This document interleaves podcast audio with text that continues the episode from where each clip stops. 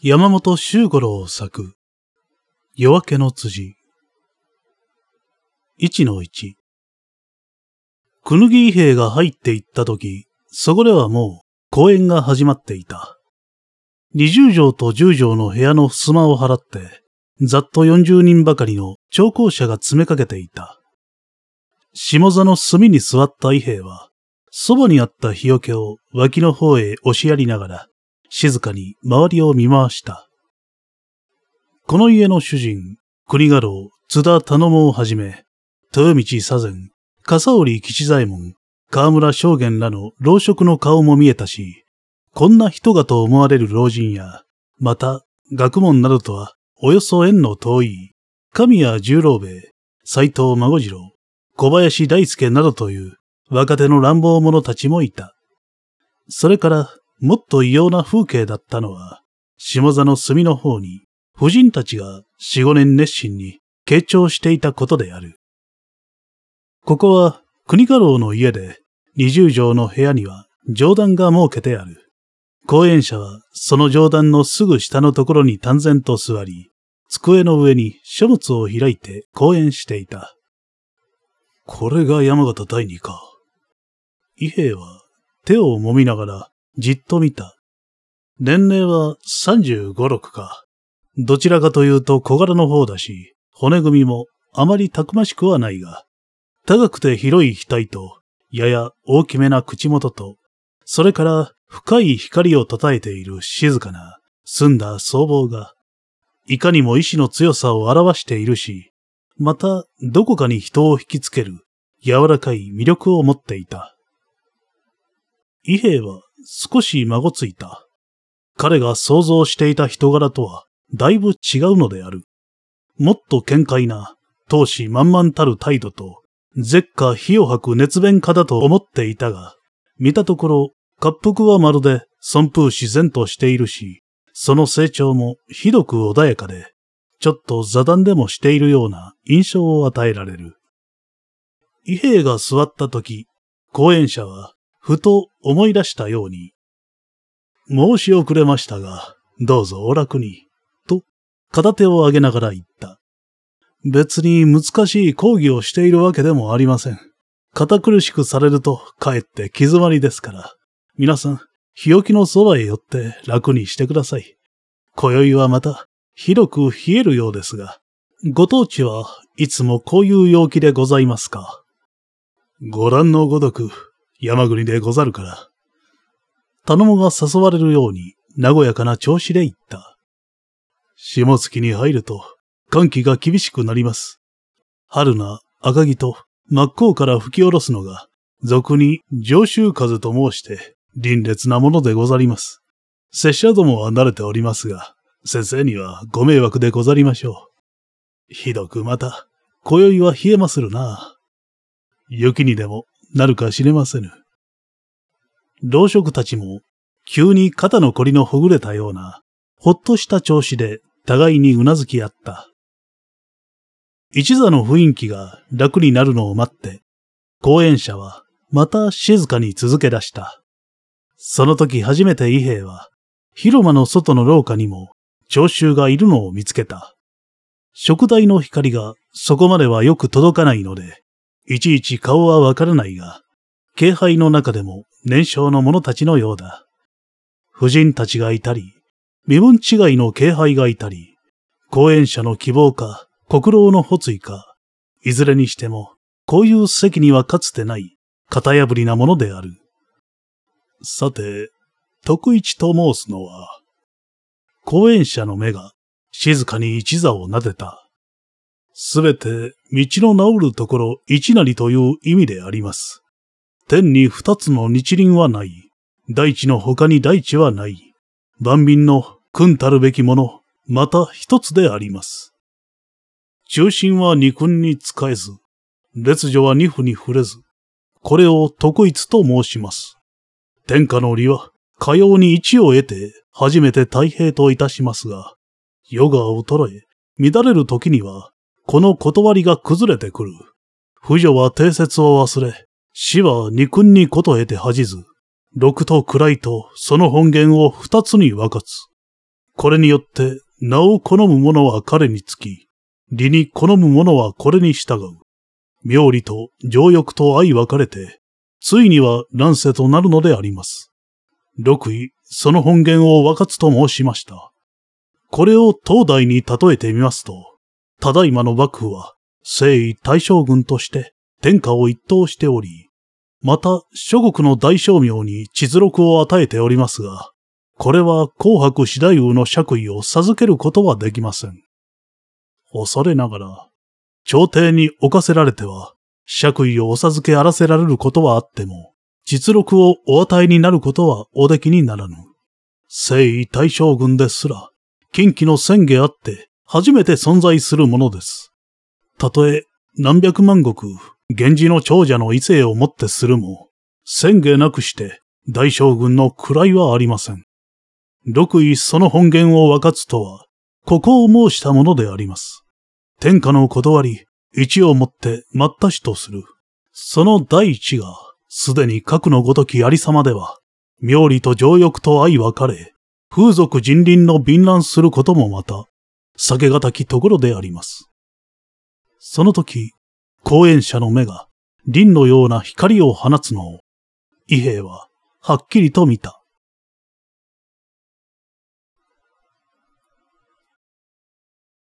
一の二。いやあ、とうとうやってきたな。しかも粉雪だ。これは積もるぞ。公演が終わったのは夜の10時。外はいつか、ひひたる雪になっていた。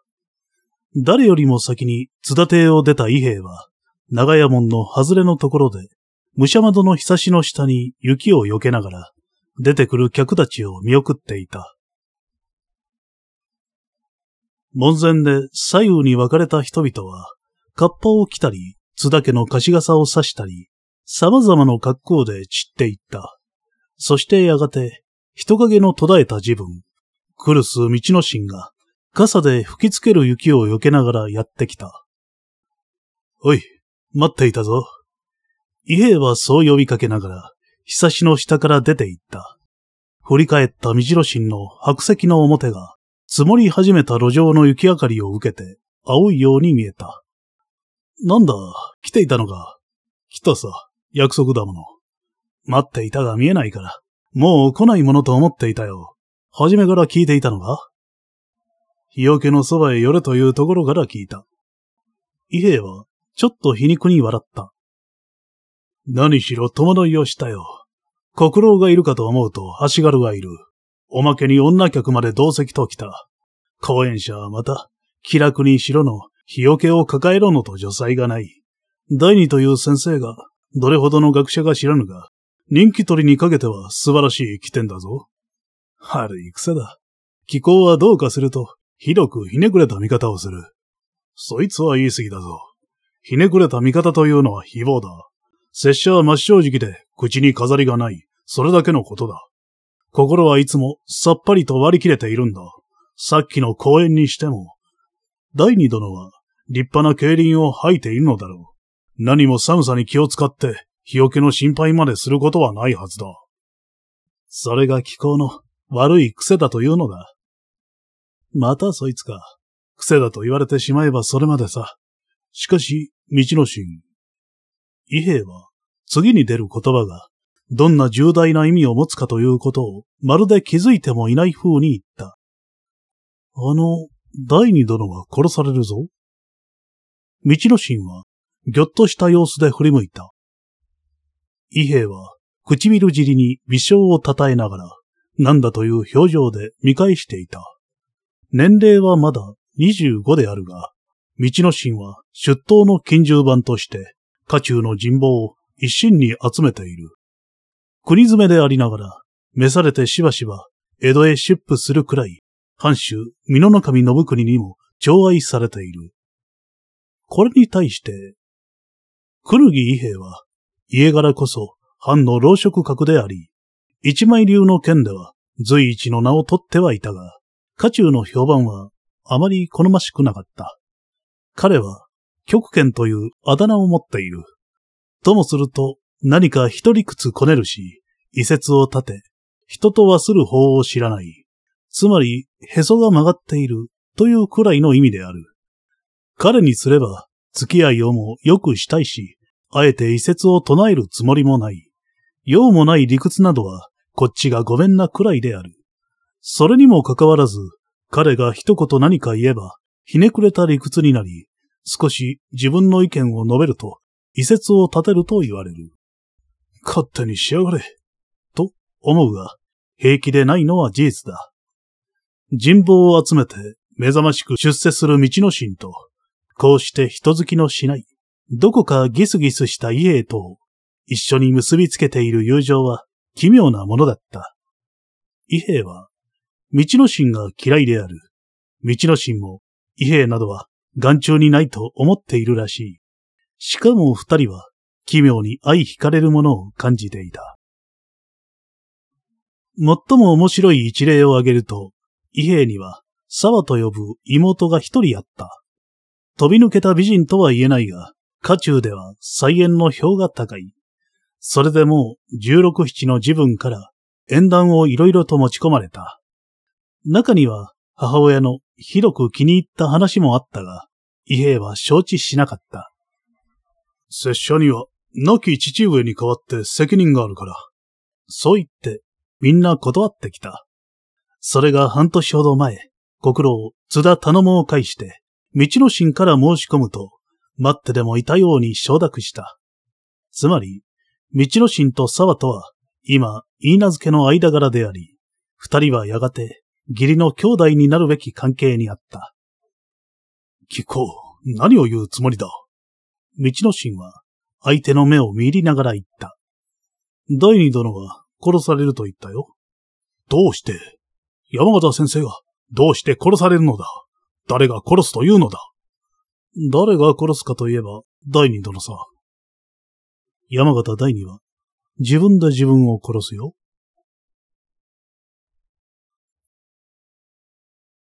一の三。いえ、それは気候の意見だな。これが拙者の悪い癖かもしれぬ。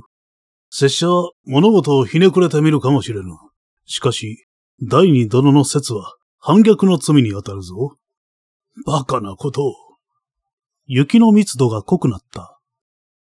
二人は互いの屋敷へ分かれる路上へ来ていた。すっかり寝静まった武家屋敷は、新刊と音もなく、早くも一寸余り積もった雪で、通り慣れた町筋が、まるで見知らぬ他国へ来たような印象を与える。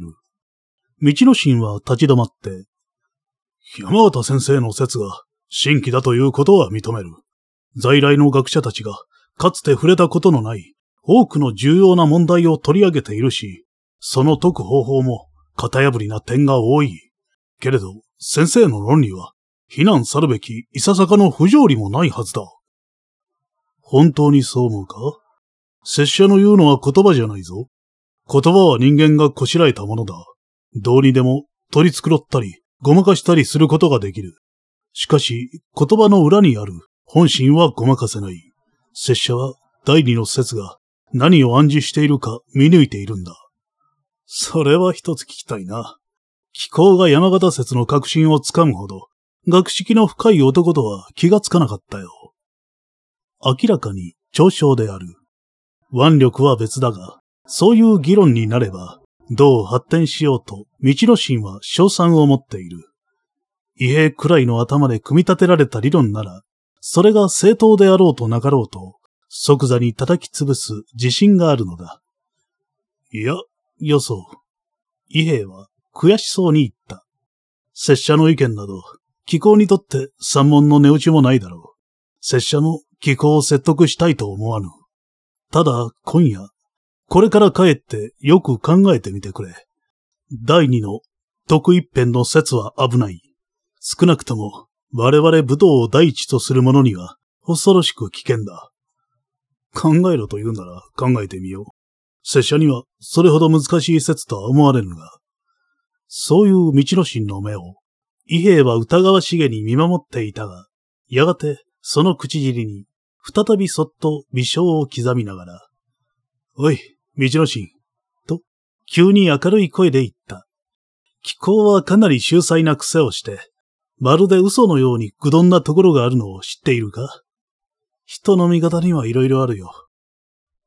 そう安心していられれば幸せだ。いい夢を見たまえ。道の神の傘から飛び出して、雪の中を伊兵衛は大股にかけていった。夜のうちに二尺も積もった雪が朝になってもまだ盛んに降っていた。起きるとすぐ裸で井戸端へ飛び出した伊兵衛は健康な26歳のたくましい体へ鶴瓶からザブザブと水を浴びた。まだ早いのであろう。裏庭にある貸し長屋も雨戸が閉まっているし、いつもすぐ飛び出してくる飼い犬のもじゃも姿を見せない。一つ出かけるかな？手ぬぐいでゴシゴシ、力任せに肌をこすりながら、伊兵衛は雪にけぶる希望三回を見合った。雪に折り敷かれた笹の道や、つららの結ぶ崖下の穴や、それから吹き溜まりに春動する熊の背などが心をそそるように目に浮かぶ。熊がどの穴からどの道を通るか、鹿はどっちからどの林へ追い込むか、伊兵には自分の手のひらのものを見るように分かっている。鹿の肉でみんなを呼ぶのも悪くないぞ。何を独り言をおっしゃってますの？いきなり後ろから呼びかけられて、伊兵衛は振り返る拍子に鶴瓶頭を打ちつけた。沢が縁側で笑った。なんだ、急に大きな声を出しやがって、びっくりするじゃないか。またそんな下品なお口を。妹は脅すように奥へ目をやった。もう母上もお目覚めですからお前が驚かすから悪いんだ。何でも母上とさえ言えば、俺が凹むものと決めてる。もう俺だってそんな年じゃないぞ。いいへ。向こうで母親の呼ぶ声がした。そんなところで何を祝っているのです？早く着物を着てお入りなさい。風邪をひいたら外出は禁じますから。はい、ただ今上がるところです。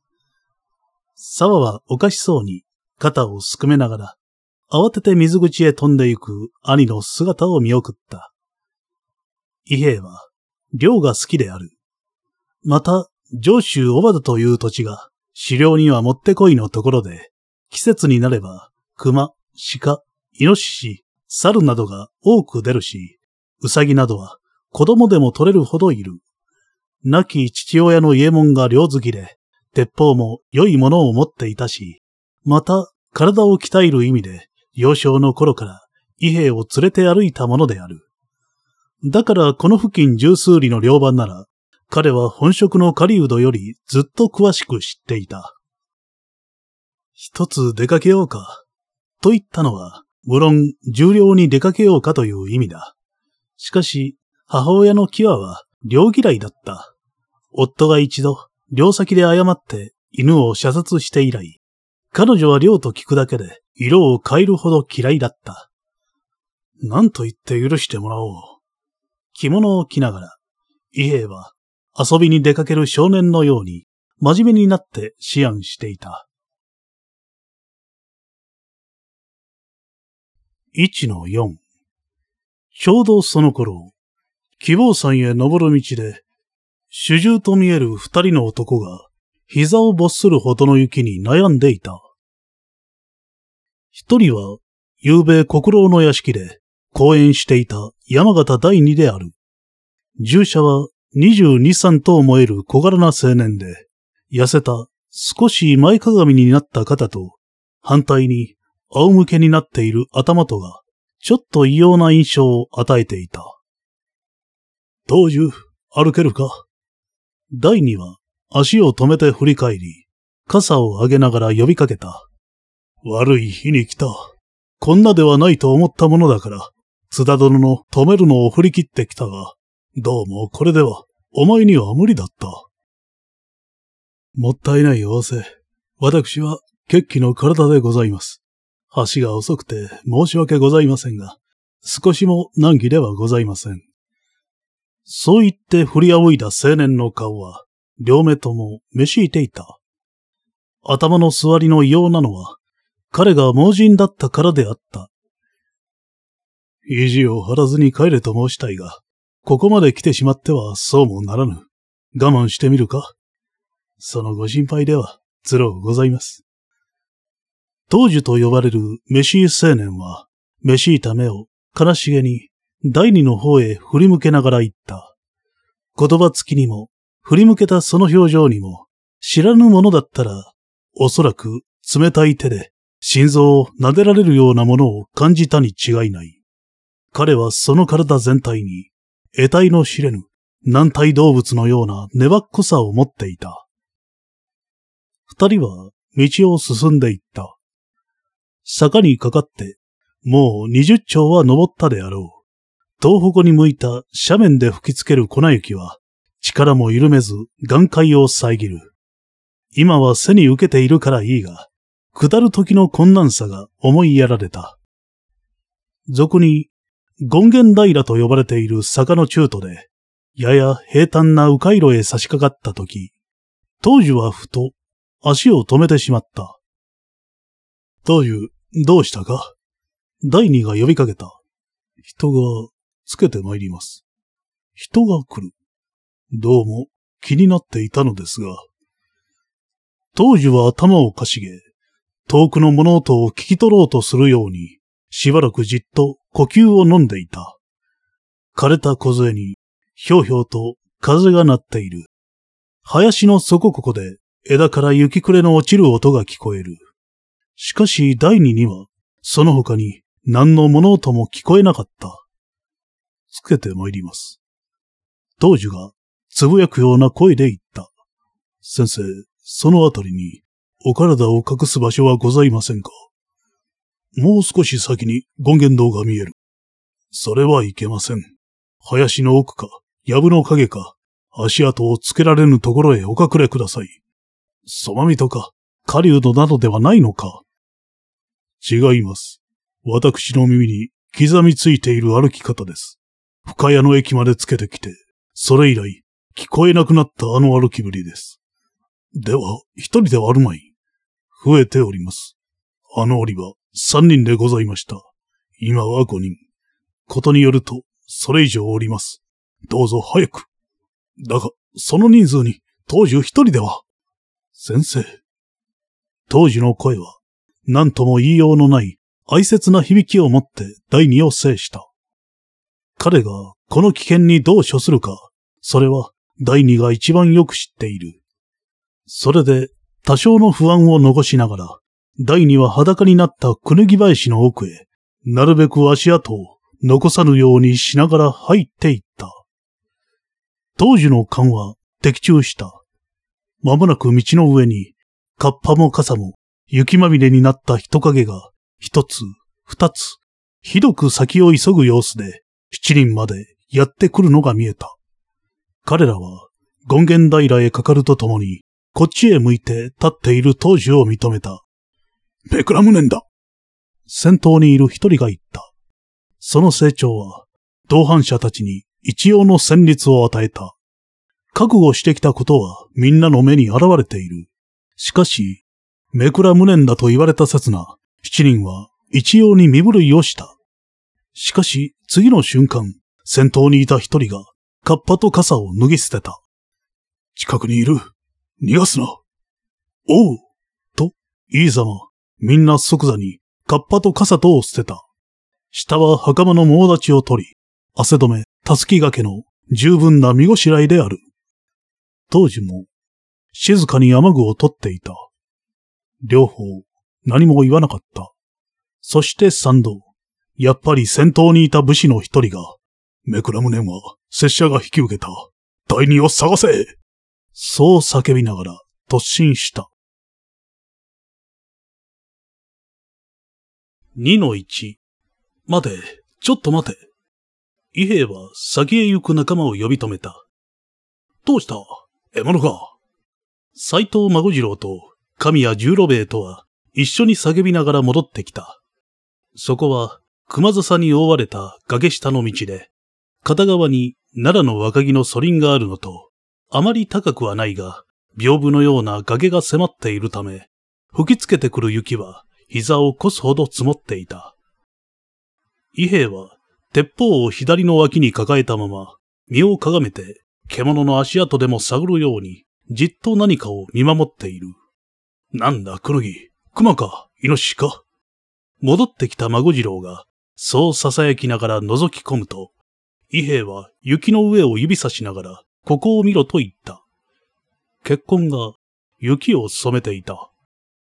伊兵の示す指を追ってゆくと、崖の一ところが崩れて、熊笹の密生している場所から道を越して奈良の祖林の中まで、その血痕は点々と尾を引いていた。先に行った二人が気づかなかったのは、吹きつける雪に埋もれていたからで、彼らが雪を踏み返したため、初めて伊兵の目についたのである。手負いだな。しかも大物だろう。熊だぞ、これは。そうかもしれない。だが、二人は早くも意気込んだが、伊兵衛は何か、腑に落ちるものがある様子だった。彼らが漁をするために、この希望山へやってきたのは9時過ぎであった。伊兵衛はまず、この谷合にある熊の道を襲うつもりで、山の口から左へ折れてきた。その時、四五人の侍たちが、正面の坂を足早に登っていくのを、伊兵衛は吹雪の彼方にちらと認めた。バカに急いでいるな。と、その時、伊兵衛は思った。無論、家中のものだろうと思ったし、それだけで忘れていたが、今目の前に生新しい結婚を見ていると、あの時急いで登っていった侍たちの姿が、ふと思い出されたのである。孫次郎と十郎兵衛はそばからせき立てた。はい、何を考えているんだ？早く追っかけよう。どっちへ行けばいいんだ？下か、上か？こっちだ。しかし、気をつけろ。伊兵衛は、ソリンの中へ入っていきながら、脅すように、低い声で言った。手負いの獣は危険だぞ。いきなり飛びついてくるからな。静かにするんだ。三人は、静かに進んだ。ソリンはだだらかな斜面をなして、北側へと低くなっている。後から後からと、吹きつけては積もる雪の、一ところだけ何者かしばらく前に通った跡がくぼみとなって残っていた。伊兵は先頭に立ってその後をつけた。しかし、百歩と行く必要はなかった。雪のくぼみが尽きたところに、黒い杉が一本だけ立っている。その根元に雪をかぶって倒れているものがあった。伊兵衛は火縄を消して、鉄砲を孫次郎に渡しながら走り寄った。引き起こしてみると、若い見慣れる武士だった。よ、人間か切られている。孫次郎と十郎兵衛は息を飲んだ。伊兵衛は手早く傷書を見た。若い武士は脇腹を疲れていた。そしてもう絶足していた。その時、後ろから覗き込んでいた孫次郎が何を見つけたか伊兵を押しのけて、おい、ちょっと見せろ。と前へ乗り出してきた。そして死者の顔をじっと見守っていたが、急にあっと声を上げた。カズマ、カズマだ。義子、知っているのか知っているとも。江戸屋敷の近習番で、大沢カズマという男だ。俺とは鈴木二郎大夫先生の道場で、一緒に憲法を習ったこともある。江戸屋敷では指折りの男だ。それは確かか。江戸藩邸の者が、こんなところへ来るのはおかしい。いや、確かだ。カズマにそういない。しかし、死に顔は変わるという。よく似た他人はあるものだぞ。十郎兵衛がしきりに念を押した。その時、伊兵衛の頭に、再びあの時の侍たちの姿が浮かんできた。吹雪の中を広く急いで登っていった姿が。おい、孫次郎、向こうを見よう。どうするのだ歯の上に何かある。急げ伊兵衛の足元で雪煙が上がった。孫次郎も十郎兵衛も、その後を追って走り出した。2の2。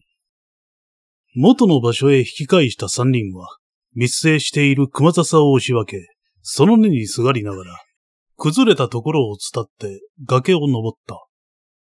崖の上は杉林で、かなり急な斜面をなして、権現堂の方へ登っている。伊兵は何度も立ち止まって、人声でも聞こえはせぬかと耳を澄ました。しかし、吹雪の吠える他には何の物音もしなかった。あ、見ろ、あそこにも。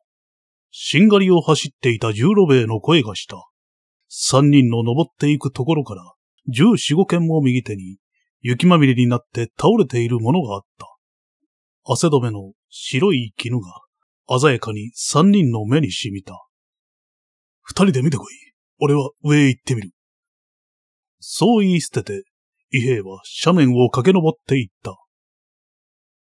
権現堂の迂回路はひっそりとしていた。しかし、路上の雪は広く踏み荒らされ、ところどころに血痕が滴っていた。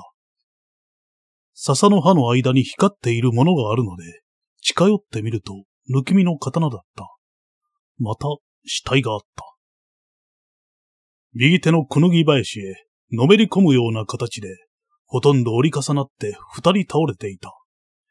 近寄って傷傷を改めると、一つは胸、一つは右の火腹、皆一月の深い刺し傷である。みんな同じ傷だ。一等地名の月である。孫次郎と十郎兵衛が追いついてきた。二人ともすっかり顔色が変わっていた。斜面に倒れていたのも名は覚えがないが、やはり江戸屋敷の家臣だという。傷はどこだ？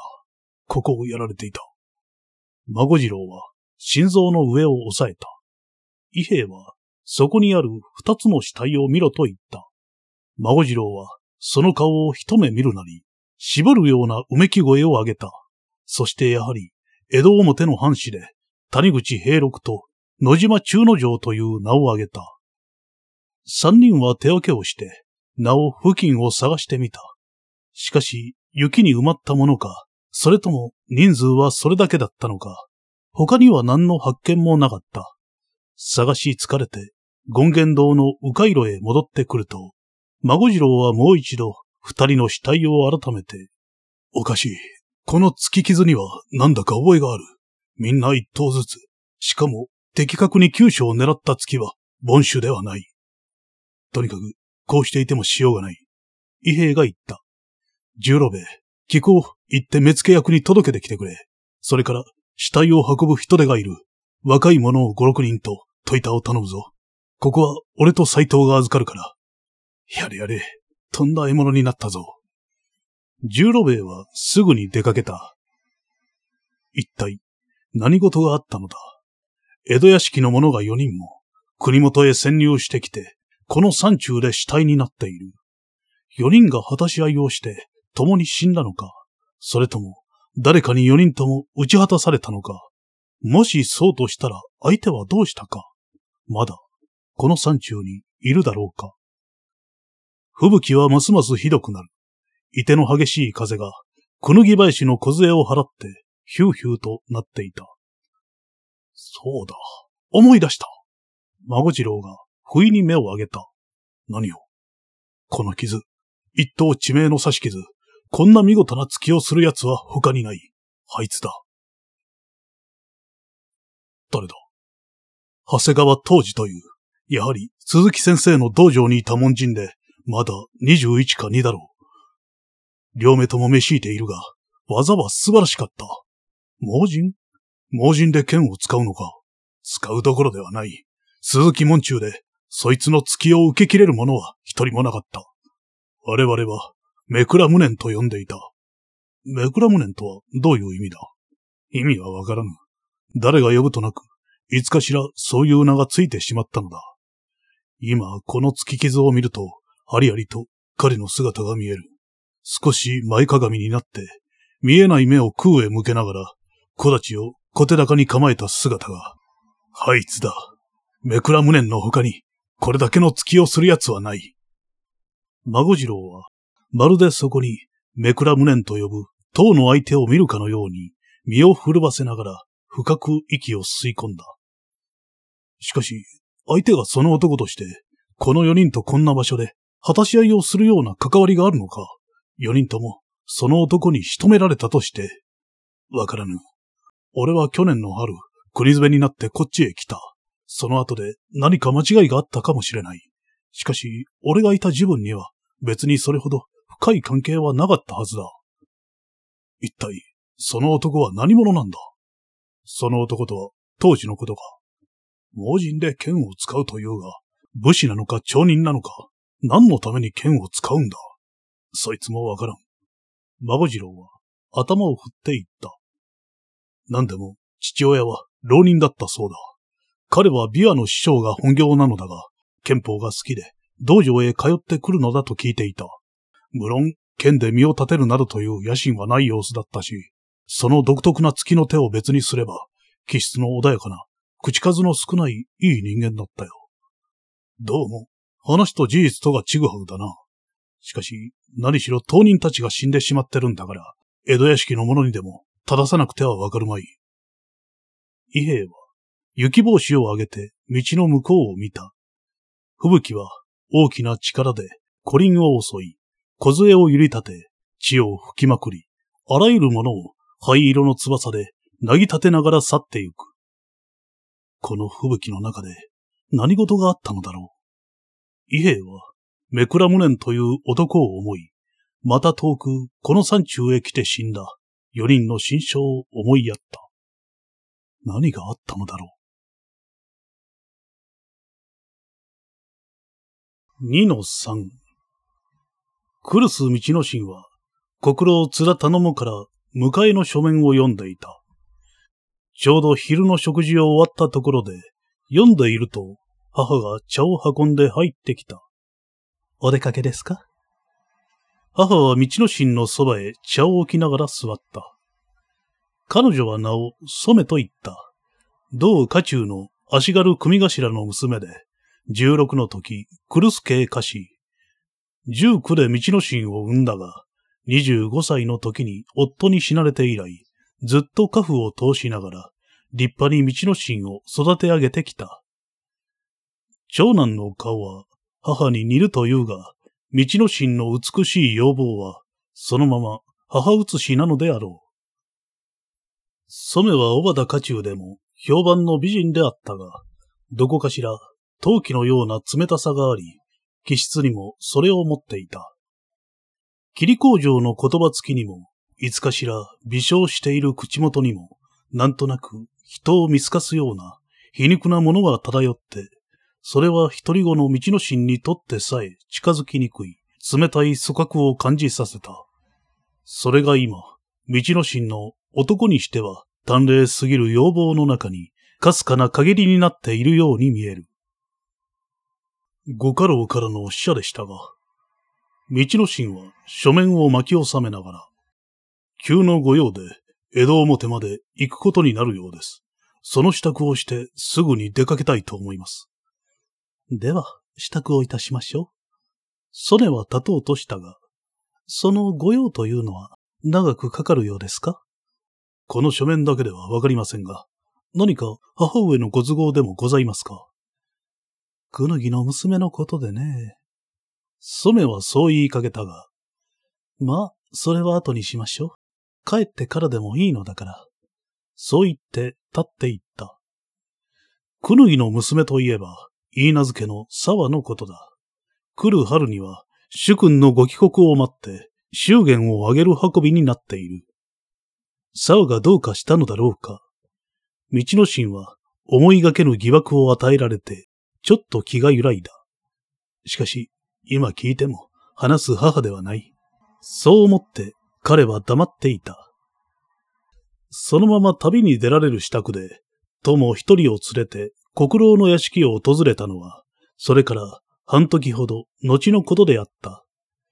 すぐ客場の方へ通されたが、それと入れ違いに、目付役の鳴海大九郎が自居していった。うる中をご苦労であった。頼もは待ちかねていたように挨拶をそこそこに受けていった。実は退任を頼みたいのだ。拙者に務まることでございましたら。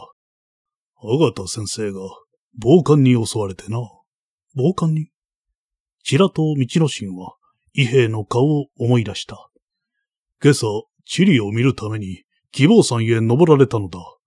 この雪だからと一応は乙女申したが、先を急ぐからとの仰せで、当樹殿とお二人で登って行かれた。すると、権現堂のところで、後をつけてきた七人の者が、有無を言わせず、切ってかかったそうだ。して、先生には、当樹殿は盲人ながら、期待の剣士と見え、七人のうち四人までその場に打ち止め、無事に戻って見えられたが、その暴漢が困ったことに家中のものなのだ。道の神は息を飲んだ。再び伊兵を思ったのである。しかしその疑いはすぐに解けた。家中と申しても国元のものではない。皆江戸屋敷の人間で、江戸からずっと先生を付け狙ってきたらしい。何のためにさようなことを。まだその元には知るまいが、江戸の老職、吉田玄馬とわしとの推挙で、あがた先生を、お上の品士にお勧め申してある。この度当地へ公園にお招き申したのも、その手順の一つであるが、江戸表重役のうちに反対するものがあってな。頼むは、肥えた体をかがめながら、ふと声を低めて続けた。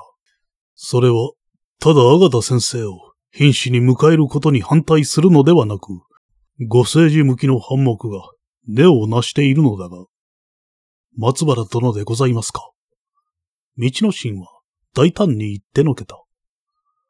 織田美濃守の家中に二つの勢力が対立している。一つは江戸家老吉田玄馬、国家老津田頼も、この両者の系統に属する一派。他の一つは江戸表用人松原軍太夫、津田正蔵、同じく年寄役、柘植、玄右衛門らとその一派である。吉田津田の一派は、一口に言うと新種派で、古い政策を捨て、反省を新しく改革しようとしている。松原軍太夫の一派は旧種派で、ただこれ、古い権力政治を押し通そうとしていた。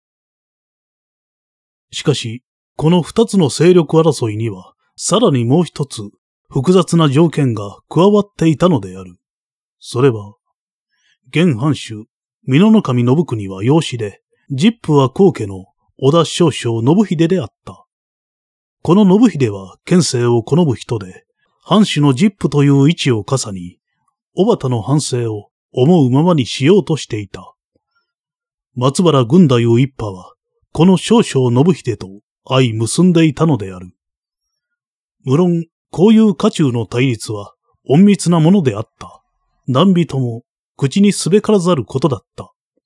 しかし、道の神は、今、はっきりと相手の名を挙げた。彼は、来たるべき時が来たことを感じたからである。そうだ。おそらく彼であろう。頼もはうなずいた。2の4。今しがた、希望さんから4人の死体が運ばれてきた。寮に出ていた、くぬぎ兵と、神谷十郎兵衛、斎藤孫次郎の3名が見つけたのだ。悪いことに、孫次郎は去年の春まで江戸金番であったから死んだ4人も見知っている。また7名のうち3人は敵図を追ってどこかに潜んでいる様子だ。孫次郎を止まらせ、表沙汰にならぬよ始末をしませぬと、上ぜられる口実になりますな。それで、そのもとに江戸へ立ってもらいたい。ご方策がございますか？七人の者が当地へ参るについて、国元へは届け出が出ておらぬ。これが唯一の材料だ。七人の者、脱藩死闘の名目で処置してきてくれ。それは、大任でございます。そうしなくてはならん。ぜひそうしなくてはならんのだ。吉田現場には別に書状を書くから、彼と談合してやってくれ。松原殿は一筋七の人物。たえすこは参るまいと存じますが、できるだけ押し切って捕まつります。なお、こまごまとした打ち合わせを終わって、立とうとした道の神は、ふと思い出したように。それで、先生はいかが遊ばしました？もう、ご出立でございますか？ご出立のはずであったが、まずこの騒ぎの静まるまで、ご滞在を願ってある。というのが、四人を仕留めた相手が、当時殿だということを、やっぱり孫次郎が察しているらしい。知り合いでございますか？江戸で同じ憲法道場で学んだので、当時殿の立ち筋を見知っているとのことだ。当時殿がアガタ先生の友をして、当地に来ていることまでは気づかぬらしいが、もしそれが分かったら、無事には済むまい。それで当分、この屋敷に、おかくまい申そうと思う。道の神はしばらく考えていたが、いかがでございましょう？と、頼母の目を見ながら言った。孫次郎を、拙者と堂々で、江戸へやっていただけませぬか。そういたせば、当時殿を見知る者は彼一人ですから、後が安全だと存じます。それは妙案だ。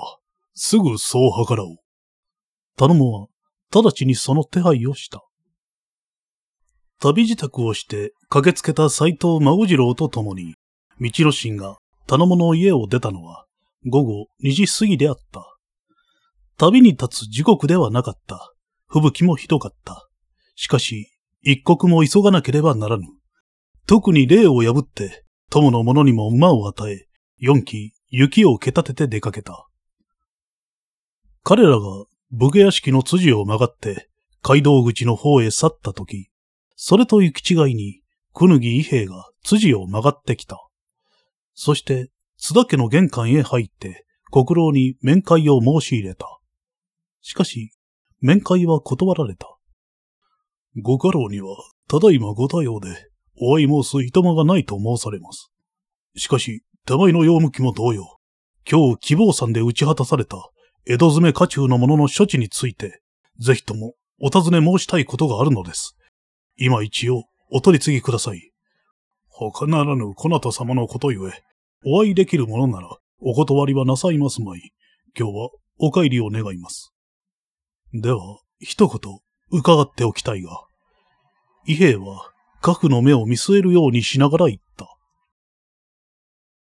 山形第二殿は、後藤家にまだご滞在ですか？